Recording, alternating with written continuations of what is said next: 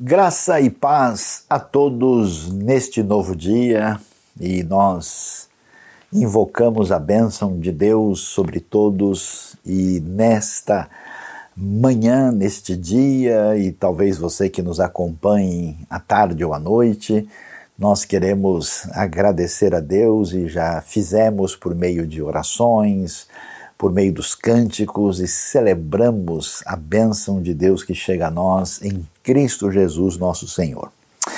E hoje nós vamos refletir e pensar sobre as Escrituras e o nosso tema será: se Deus é que faz a decisão, por que é necessário fazer missão? Como é que a gente lida com isso? Estamos neste mês enfatizando na IBNU a necessidade da missão, estamos na proclamação do Evangelho, valorizando a pregação. E muitas vezes a gente pensa, mas uh, na verdade a decisão não é de Deus, não é Ele que é o Senhor soberano. Ele que decide todas as coisas, a Bíblia não fala de palavras como eleição, predestinação, escolha divina, isso parece mais confundir do que eh, nos ajudar a entender o que Deus tem a nos falar. E eu começaria uh, lembrando o que o texto de Atos, capítulo 16, tem a nos dizer especialmente nos versículos de 11 até o verso 15, onde a Bíblia diz o seguinte: Partindo de Troade, navegamos diretamente para Samotrácia. E no dia seguinte para Neápolis. Dali partimos para Filipos, na Macedônia, que é colônia romana e a principal cidade daquele distrito. Ali ficamos vários dias. No sábado, saímos da cidade e fomos para a beira do rio, onde esperávamos encontrar um lugar de oração. Sentamos-nos e começamos a conversar com as mulheres que haviam se reunido ali. Uma das que ouviam era uma mulher temente a Deus, chamada Lídia, vendedora de tecido de púrpura da cidade de Tiatira o Senhor abriu seu coração para atender a mensagem de Paulo, tendo sido batizada, bem como os de sua casa, ela nos convidou, dizendo: Se os senhores me consideram uma crente no Senhor, venham ficar em minha casa, e nos convidou. É interessante observar esse texto, e eu gostaria também de fazer menção aqui ao que aparece em Atos capítulo 13, versículo 48, quando Paulo está no contexto da sua viagem, da sua primeira viagem missionária. A história de Lídia acontece na segunda viagem. A Bíblia diz: ouvindo isso, os gentios alegraram-se, bendisseram a palavra do Senhor e creram todos os que haviam sido designados para a vida eterna.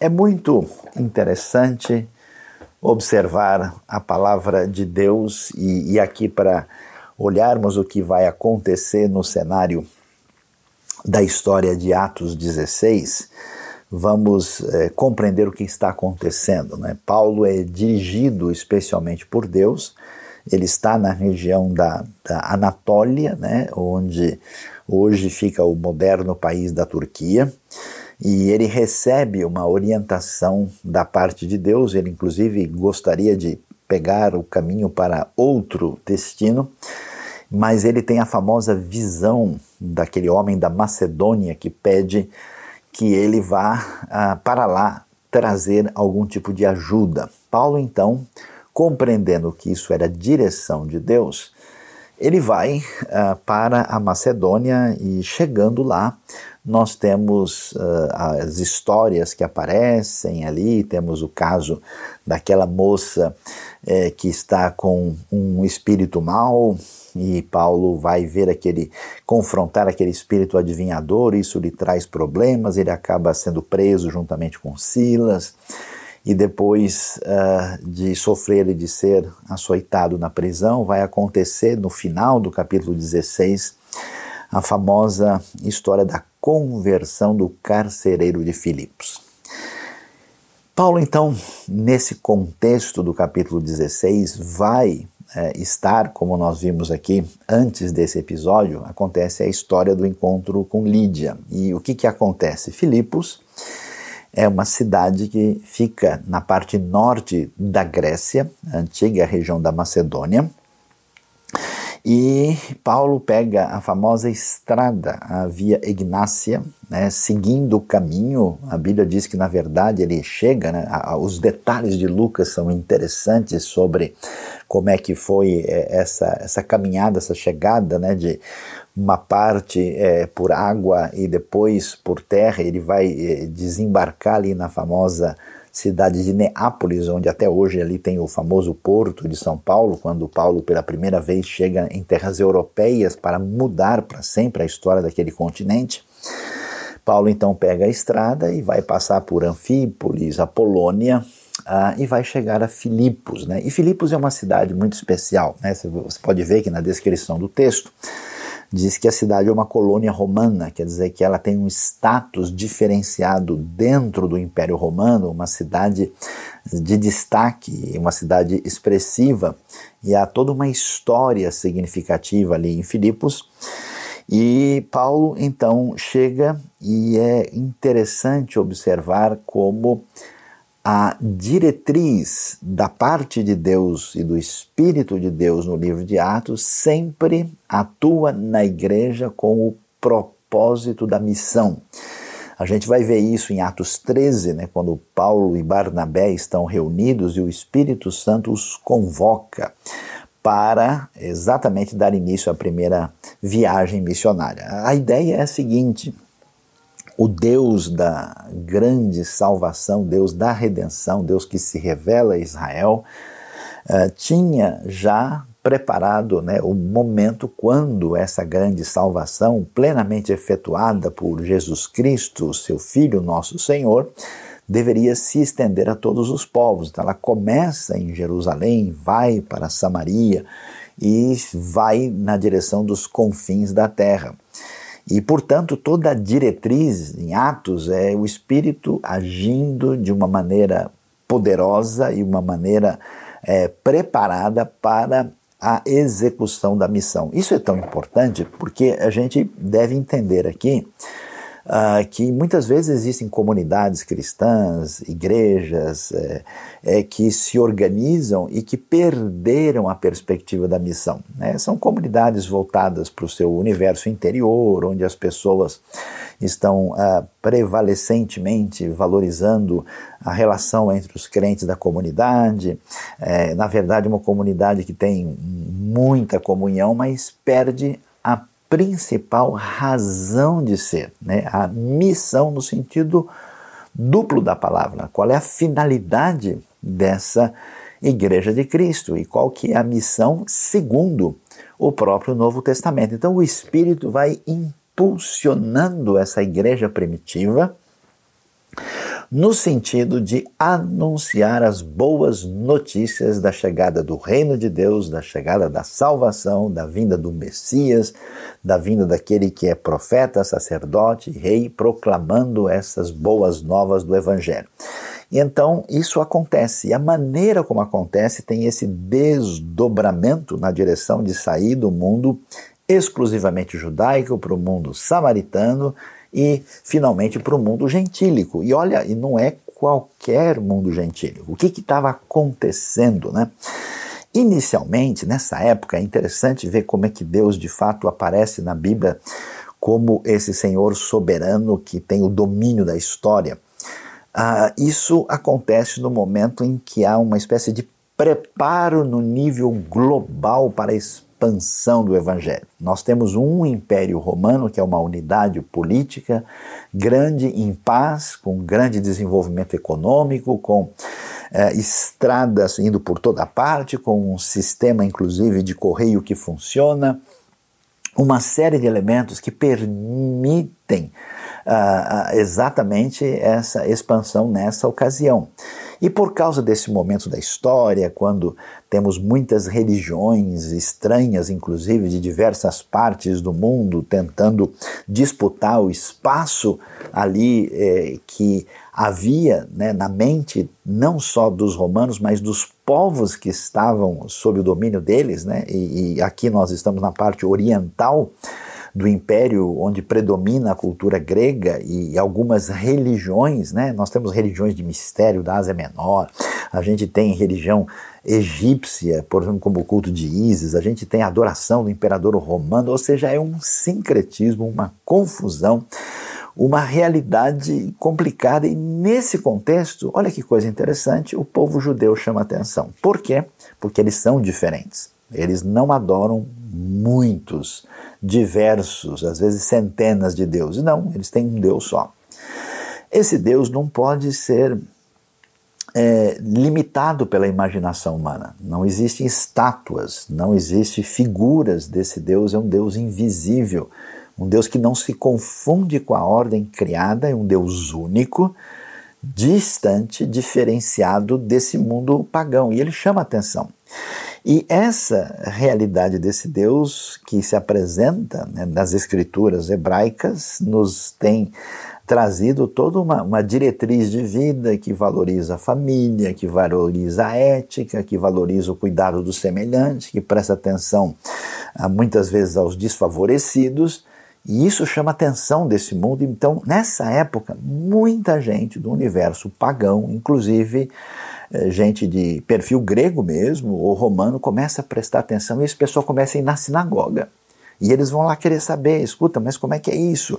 E esse Deus de Israel, o que foi que ele disse? E como é que é? Então eles, eles, eles se aproximam dessa realidade. Mas quando eles fazem isso, eles encontram aquele elemento religioso é, definido muitas vezes detalhista em vários aspectos, que tinha sido desenvolvido especialmente no ambiente farisaico. E aí, eh, muitos desses gentios até estão interessados no Deus de Israel, até querem saber sobre a história da ação de Deus no contexto da sua revelação, mas passar por todo aquele ritualismo e aquele elemento que tem né, todo um perfil legalista daquele universo, eles não estão dispostos. Então, essas pessoas, o que, que acontece? Alguns até se tornam prosélitos, ou seja, eles se convertem ao judaísmo mesmo. Mas outros não, eles são chamados tementes a Deus. Quer dizer, são pessoas que não são de origem judaica, são esses gentios pagãos que desistem do paganismo, das outras religiões e passam a valorizar este ensino do Deus único que se revelou aos judeus e tornam-se assim, digamos, amigos da sinagoga sem se tornarem judeus mesmo. E nesse caso você vai encontrar, aí quando Paulo chega a Filipos, sob a direção do Espírito Santo, ele vai encontrar aí um ambiente é, seguindo a sua estratégia missionária. É muito interessante ver isso, tá vendo? Como Paulo é dirigido pelo Espírito, como ele tem uma estratégia de trabalho bem definida e organizada, ele está acompanhado ali de Silas e quando ele chega, ele vai procurar um lugar de oração. Que história é essa de um lugar de oração? Ah, a comunidade judaica, quando vivia numa certa cidade do antigo Império Romano, e tem como referência de diretriz de organização que ela precisa ter pelo menos 10 indivíduos, 10 homens, pais de família, para poder formar uma, sinagoga. Isso em hebraico é chamado de minyan. Ah, e no caso é, a gente vê que em Filipos, né, em outros lugares, Paulo vai à sinagoga, porque Paulo é judeu, ele é de origem farisaica, ele conhece as escrituras, então ele vai anunciar a chegada do Messias.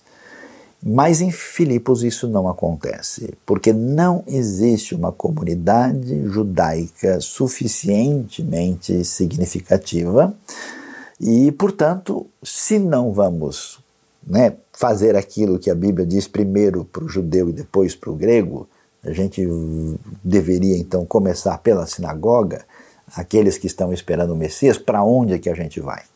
Aí Paulo vai diretamente para um lugar de oração. É interessante onde fica esse lugar de oração. Lendo as Escrituras, conhecendo as diretrizes do Antigo Testamento, especialmente da lei da Torá, a gente sabe que os judeus foram orientados por Deus até aquela prática, assim, onde você tem uma, um, um elemento de purificação, que é o lavar-se em água, que aparece no livro de Levítico em diversas ocasiões. Essa purificação que garante né, uma certa higiene no mundo antigo e até mesmo no mundo posterior, e garante uma espécie de purificação ritual e cerimonial, preparando o indivíduo para essa relação de proximidade com Deus. Então, ele vai e vai para a beira do rio. Né? Existe ali o rio Zigactes, na região de Filipos, localidade é conhecida, nós temos lá um lugar até hoje que celebra esse batismo de Lídia. E Paulo vai encontrar, os judeus tinham o costume, né, conforme a orientação que aparece até nos Salmos, de orar três vezes ao dia. Paulo sabe como, quando, onde, e chega e encontra exatamente um lugar de oração onde nós temos esse elemento interessante. Por que, que ele encontra mulheres lá? Que muito provável, nesse momento, os homens devem estar em atividade trabalhando. É, é um grupo de pequenas, de poucas famílias, né? pouca gente, é uma comunidade muito pequena. E o texto destaca Lídia. Quem é essa Lídia? Lídia vai nos mostrar o texto. É, tem esse nome porque ela é originária da cidade de Tiatira, ou seja, Tiatira é uma cidade distante dessa região que ficava na região que é região da Lídia. Então, ela era na verdade uma imigrante que veio talvez em busca de oportunidade de melhor situação econômica nós não temos detalhes sobre a sua família, por exemplo, não há nenhuma menção sobre o seu marido, talvez ela uh, fosse viúva, nós não temos detalhes sobre a sua vida. A única coisa que sabemos é que ela era uma temente a Deus, assim como Cornélio. O que, que é uma pessoa temente a Deus? Ah, é alguém que tem um temor especial por Deus? Não. Temente a Deus era o nome que se dava a esses gentios que não queriam assim entrar nesse ritualismo uh, judaico com todos os detalhes desse contexto farisaico, mas que acreditavam e levavam a sério o Deus que se revelou a Israel e a sua palavra e eram esses amigos da realidade judaica e digamos assim amigos da sinagoga, como a gente poderia dizer. E Lídia está nesse contexto, nesse ambiente e ela está lá e ela é uma comerciante, ela é vendedora de um tecido de púrpura, né? Aliás, recentemente a arqueologia encontrou aí um pequeno achado onde mostra esse colorido púrpura, roxo, desde os tempos antigos, algo muito semelhante ao que nós vemos nesse achado. E ela então é, vai e, e trabalha nessa área e ela encontra o apóstolo Paulo nesse ambiente do contexto é, do lugar de oração. E aí, o que vai acontecer no encontro de Paulo em missão, seguindo os desígnios de Deus, proclamando as boas novas do reino? O texto bíblico vai ter uma frase especial que chama o, a nossa atenção.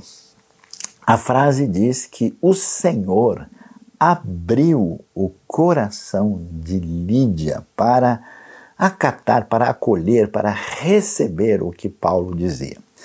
E aí nós chegamos nessa questão interessante, né, que, que leva muita gente a ter uma discussão muito ampla né, e que interfere diretamente na nossa perspectiva de missão, porque nós temos, assim, digamos, um, algumas posições extremistas que tentam explicar esse fenômeno. Tem gente que diz, não, olha, Deus já fez tudo, Ele já entregou para a gente, agora a missão depende da gente, está na nossa mão. Nós temos que fazer, Deus agora entregou a responsabilidade para nós e se nós falharmos, o reino ficará comprometido como se o ser humano fosse o elemento determinador de tudo, e o homem diz, afirma, e as pessoas é que têm a responsabilidade de responder, e esse evangelho vai ser pregado por toda parte até chegar ao fim dos tempos.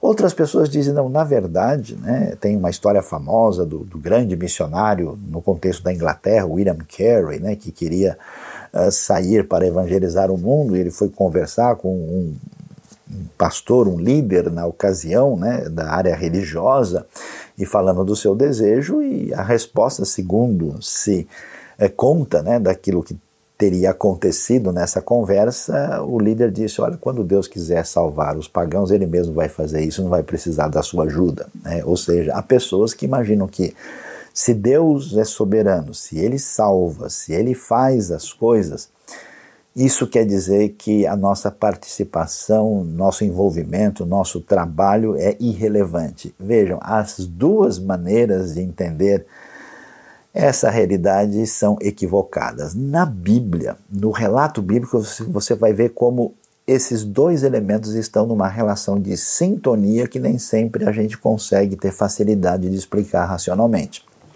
Então veja lá, será que existe mesmo essa história? de que Deus é, é que define e encaminha a decisão? Vamos lá. Por que é que muita gente afirma isso e de onde vem esse pensamento? Quando nós lemos na Bíblia, não tem dúvida que a Bíblia vai deixar clara a ideia de que Deus é o Senhor, que Ele é o Senhor soberano, que Ele tem o um domínio sobre tudo. Na, no próprio conceito do Deus revelado na Bíblia, Deus, ele não só é onipotente, ele tem todo o poder, como ele é onisciente, ele sabe de todas as coisas, ele é onipresente, ele está em toda parte, e ao mesmo tempo ele é um Deus bondoso, amoroso e um Deus que também é juiz né, e é responsável pelo julgamento de tudo o que existe no contexto da realidade humana e no próprio universo. Então, se é verdade que Deus sabe de tudo e que Ele tem o todo poder, não tem como a gente não imaginar que Deus, sim, é aquele que define as decisões de uma certa maneira. Por quê? Porque eh, se Deus está sabendo do que vai acontecer e Ele tem todo o poder, mesmo que a gente vá dizer, ó, não foi Ele que interferiu e agiu lá, não existe como a gente não vê algum papel de responsabilidade divina nisso, já que ele poderia de alguma maneira interferir e evitar que todo o poder pertence a ele. Então, nesse cenário, a Bíblia vai dizer o seguinte: que todas as coisas que acontecem no cenário pessoal e no cenário nacional e geral, de alguma maneira estão debaixo dessa supervisão e desse agir divino. Quer ver que interessante? Na história do Israel antigo, aconteciam certas coisas em que os israelitas, né, os judeus, eles não tinham resposta para entender. E a Bíblia sempre diz: olha, quando o Faraó faz o que faz e se opõe ao povo de Israel e decide manter sua ação de escravidão, a Bíblia vai dizer frases que incomodam tanta gente: é que eu endureci o coração de Faraó e ele não deixará vocês saírem. Aliás, o próprio texto de Romanos vai dizer que Deus levanta o faraó para mostrar nele o seu poder. É interessante quando a gente vê a Síria atacando e destruindo o reino do norte, fazendo coisas terríveis, Deus diz: ó, não se preocupe, a Síria é a vara da minha ira. Nós vamos ver no contexto da Babilônia, Nabucodonosor invadindo, destruindo Judá, algo que parece que escapou o controle de Deus. Deus diz: não, Nabucodonosor é meu servo. Deus vai falar que Ciro, rei da Pérsia, que acha que fez muita coisa, ele é o meu ungido, quer dizer, o meu escolhido, o meu enviado. Então, essa ideia dessa tão, atuação né, tão definida, é, poderosa de Deus, se desdobra até mesmo no Novo Testamento, quando a gente vê que chegou a plenitude dos tempos, chegou a hora da determinação divina, e por isso, em relação ao que acontece no contexto da salvação, a Bíblia vai dizer, por exemplo, em Efésios 1, 5, que em amor Deus nos predestinou. Né? A palavra predestinação, a palavra eleição, esses elementos que reforçam a escolha divina, são muito claros em diversos textos e não dá para a gente assim tapar o sol com a peneira e dizer que isso significa outra coisa. Inclusive, o apóstolo Paulo, né, quando vai discutir esse assunto, vale a pena, por exemplo, a gente dar uma olhada em Romanos, ali desde o capítulo 9, indo até o capítulo 11, tem textos até mais fortes, né, que não depende de quem quer ou de quem corre, mas sim de Deus usar a sua misericórdia. Né? É dessa lógica que vem o, aquele conceito de que do Senhor vem a salvação, porque na verdade, o povo de Israel, em aliança com Deus, falhou completamente. Se Deus não trouxesse a sua intervenção para trazer a salvação, todo o projeto estaria comprometido. Então, isso é muito nítido e muito claro.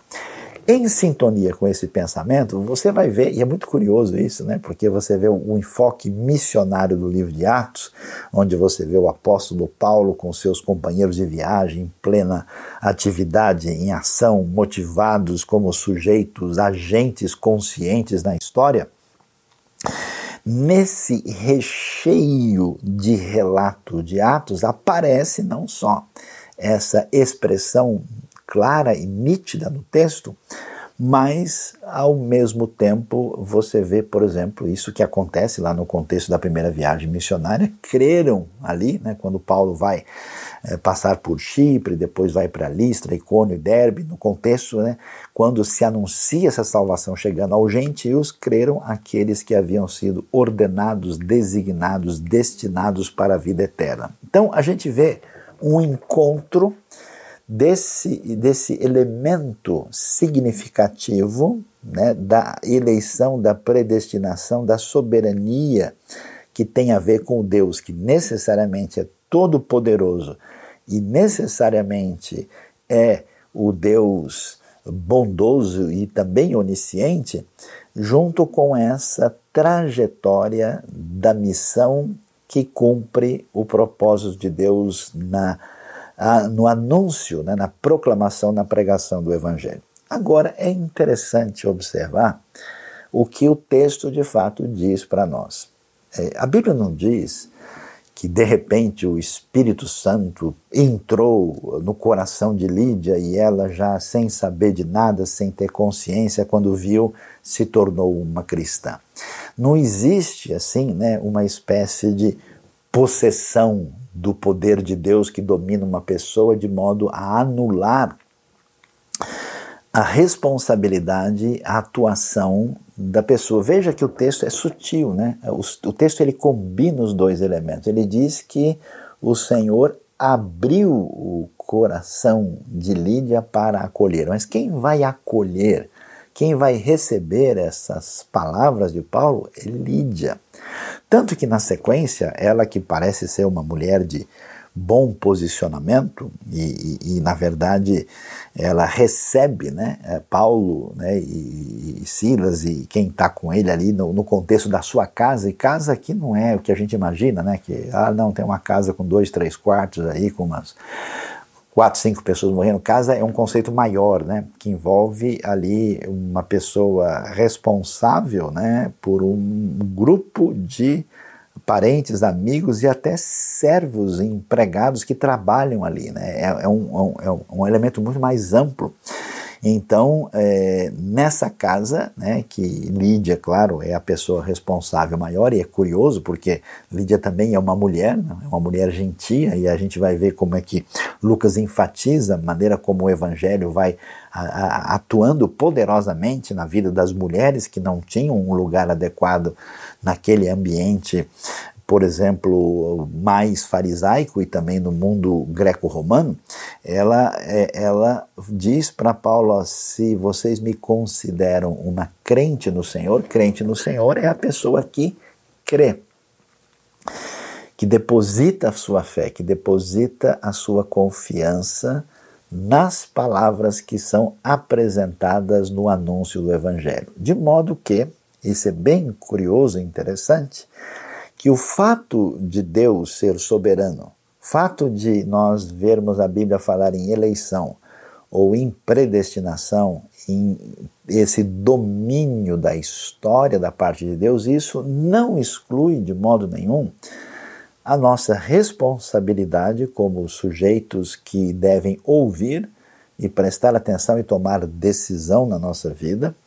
Isso não exclui a nossa participação consciente nesse processo, e isso de modo nenhum anula a liberdade humana, que é um valor fundamental que nós encontramos nas, na própria Escritura. E, e, portanto, o que, que a gente vai ver? Que a mesma Bíblia que afirma que Deus endureceu o coração do Faraó, também afirma que o Faraó endureceu o seu próprio coração. Você vai ver isso lá em Êxodo capítulo 8. As duas coisas estão presentes. Né? Na verdade, a Bíblia trata de um assunto que a própria vamos dizer, a própria realidade, a própria discussão, até na história da filosofia e do pensamento humano, tem a ver com essa questão que os seres humanos sempre perguntaram se aquilo que acontece com eles é apenas obra de um destino e esse pensamento exagerado cai naquilo que a gente chama de fatalismo, né? A pessoa pode se entregar a, a um fatalismo de um pretenso destino que a vida dele não tem como mudar a pessoa se entrega a um fatalismo exemplo, biológico, né? Eu tenho uma situação assim e não há nada que eu possa fazer. Existe gente que se entrega a uma espécie de fatalismo uh, sociológico, né? Eu nasci nesse contexto, minha família é assim, não há como mudar nada. Quer dizer, é, é a, a rejeição da possibilidade da superação por meio do exercer adequado da liberdade daquilo que está diante de nós. Por isso a gente vai ver pessoas, por exemplo, com condições muito favoráveis que se entregam a um tipo de atitude irresponsável de abrir mão daquilo que podem fazer na sua vida. E você vê gente com situações muito difíceis e que conseguem agir com uma história de superação extraordinária. A Bíblia está cheia dessas pessoas. Pega Moisés, por exemplo, vai ser o profeta de Deus que vai trazer a palavra. Ele nem sabe falar direito. A Bíblia está cheio de indivíduos que a gente diz, esses indivíduos nunca seriam as pessoas que nós apostaríamos nele, mas, neles, mas você tem uma história de superação, onde ao encontro desse, dessa ação soberana, poderosa, graciosa de Deus com essa ação consciente, responsável, marcada por liberdade da parte do indivíduo. Da mesma maneira, Nabucodonosor, ele é o servo do Senhor, mas não quer dizer que o que ele fez não receberá juízo de Deus. Veja Abacuco capítulo 2, veja os ais que vão cair sobre Babilônia.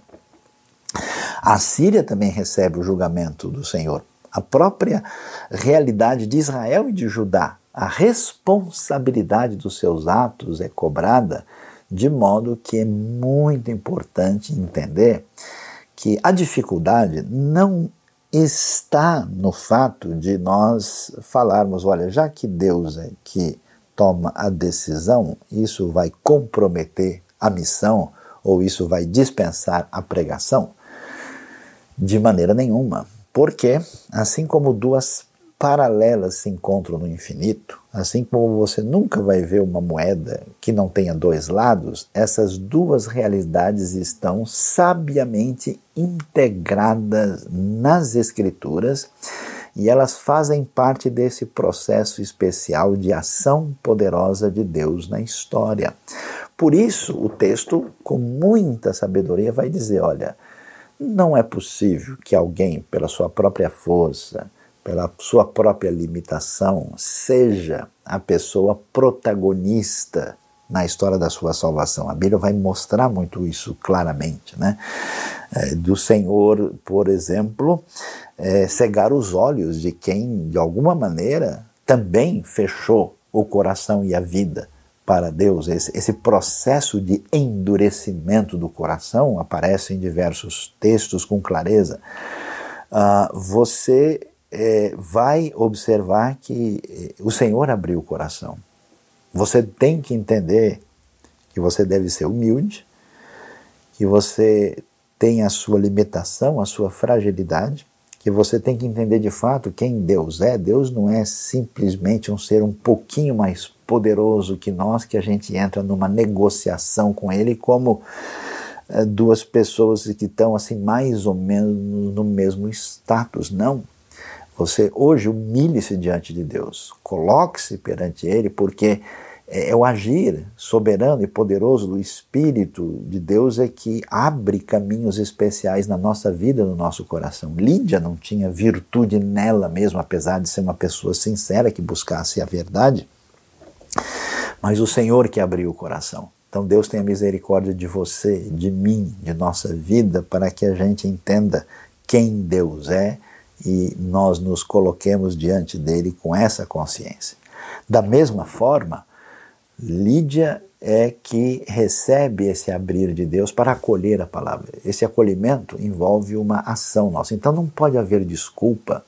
E eu vejo muita gente usando doutrinas bíblicas de maneira irresponsável. Ah, bom, se Deus perdoa, e se Deus é bondoso, né, como Romanos diz, então ele vai ser mais glorificado quando ele me perdoar mais vezes. Então eu vou viver na minha vida como eu quero.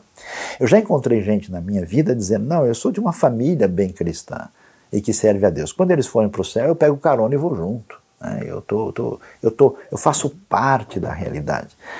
Essa atitude nunca pode tirar de nós a nossa responsabilidade, o nosso uso consciente da nossa liberdade para tomar decisões em sintonia com a palavra divina. Porque a mesma Bíblia que afirma a eleição diz, ó, vigiem, tome cuidado.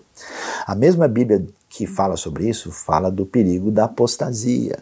A mesma Bíblia que diz isso nos convoca à obediência, nos chama ao arrependimento. E tem frases até fortes dizendo que aqueles que se afastaram de Deus negaram o soberano Senhor que os resgatou. Imagina só, negar o soberano Senhor que os resgatou. Quer dizer, uma frase que os dois grupos radicais não conseguem nem lidar bem com essa situação. Então, há uma responsabilidade séria que cai sobre nós e nós não podemos rejeitar isso. Tanto é que Lídia se apresenta como alguém que é crente, ou seja, que exerce a sua fé, que crê. Ela não é alguém dominada por uma força fatalista que age sobre a sua vida sem que ela tenha controle. Então você hoje é convocado a entender o que esse texto de Atos está nos ensinando. Primeiro, a obra de Deus envolve o esforço missionário. Você não tem desculpa nenhuma, nem para acreditar no seu poder e na sua força, caminhando independentemente de Deus, nem nenhuma desculpa para dizer como Deus está fazendo, eu posso ficar de longe olhando e tirando foto. Não. O Espírito age dentro da comunidade da fé para levar a missão até os confins da terra, e se você faz parte do corpo de Cristo, a sua responsabilidade é envolvimento. A igreja enviava aqueles que faziam a missão, a igreja dava suporte e levava aí a condição para que isso acontecesse, a igreja se mantinha em oração e, na sua realidade local, continuava a proclamação da missão. Nós vemos que sim, existem, né, é bonita a frase, né? E creram aqueles que haviam sido destinados, designados para a vida eterna. Nós não sabemos onde está a colheita de Deus. É como a gente chegar numa árvore assim, balançar a goiabeira, a mangueira, né? E vai cair a fruta madura. Vai, ao, vai chegar a colheita de Deus. E é interessante, esse apóstolo Paulo, que ensina tanto sobre eleição, sobre predestinação, sobre a soberania de Deus e sobre a responsabilidade humana, ele está ativo, dirigido por Deus, em plena atividade, sem temor. É, é, importante demais entender isso. Por que, que essa ideia do Deus soberano é tão importante? É porque o futuro está garantido. É que nós não podemos, não precisamos temer sobre a salvação, nem sobre o plano de Deus, porque ela é infalível. É Ele que a sustenta, que a sustenta plenamente, e eu posso estar tranquilo nesse aspecto.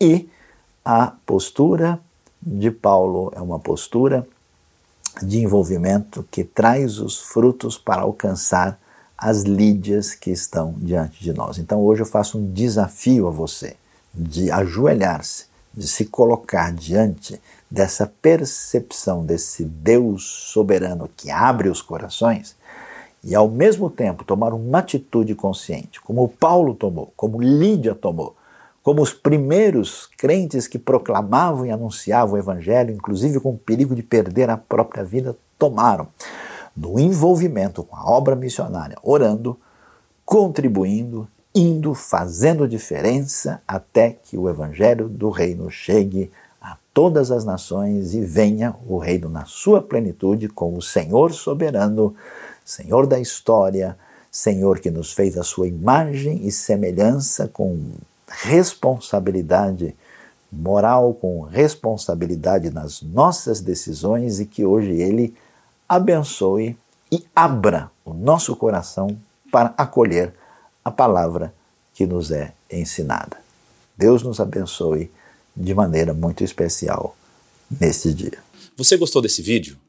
A IBNU tem muito material para abençoar a sua vida e de outras pessoas, então se inscreva no nosso canal e ative o sininho para receber as nossas notificações.